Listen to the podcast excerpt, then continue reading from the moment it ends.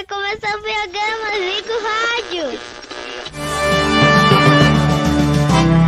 No ar, a voz do Brasil. Em Brasília, são horas.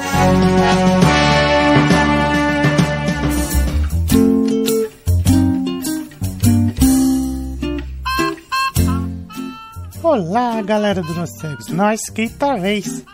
Tudo bom? Comigo tá tudo legal. É isso aí.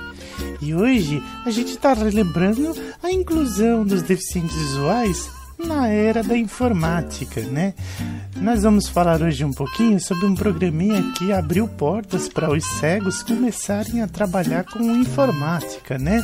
Estou falando do nosso querido Sistema DOSVOX, versão 6.1. Bom dia, DOSVOX. O que você deseja? É isso aí, galera. O DOSVOX, feito pela UFRJ, galerinha lá do Rio de Janeiro que nos ajudou aí. E, vocês viram que ele tá na versão 6, né? Eu sou do tempo que quando comecei a os meus netinhos e os fiotes, a galerinha jovem na década de 90 começou a usar o DOSVOX. Em 94, 90, 93, 94, por aí o DOSVOX surgiu. A versão 1.0 era bem limitada, fazia bem pouca coisa, assim, né? Tinha uns joguinhos, joguinhos, né, que tem até hoje, que é o jogo, o jogo dos palitinhos, tem a caixa mágica, né? Que é pra criança, né? Que ele fala, abriu, abriu, oba, vamos brincar com as letrinhas, né? E aí você fica pesquisando o teclado, né? Tem o bom e velho Digitavox, que é pra gente aprender a digitar, né?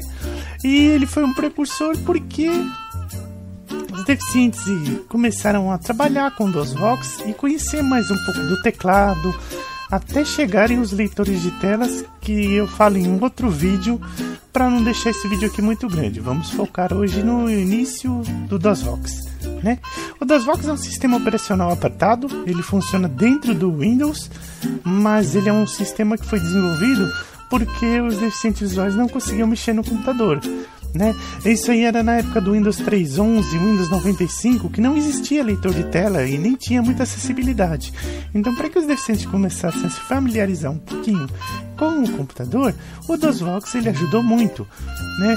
É, começou a ser aprimorado para acessar a internet, gravar, gravar áudio, copiar texto, editar texto, digitar texto, os jogos de RPG que a gente usar um pouquinho da massa cefálica, né, para poder entender como que funcionam os jogos. E era meio que um pouco de programação, porque para você avançar nos jogos você tinha que digitar as opções e selecioná-las, né? E isso foi abrangendo de uma forma tão grande que hoje ele é um programa que pouca gente usa.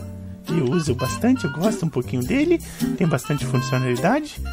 Mas assim, ele foi o pai que ajudou os deficientes visuais a entrarem no mundo da informática, né? Se alguém algum deficiente visual ou alguém conhece algum outro programa anterior ao DOSVOX, coloca aqui embaixo nos comentários, tá bom? Esse foi um vídeo curtinho da vovó Robertina falando sobre o DOSVOX. Um beijo, um abraço e até o próximo vídeo. Tchau!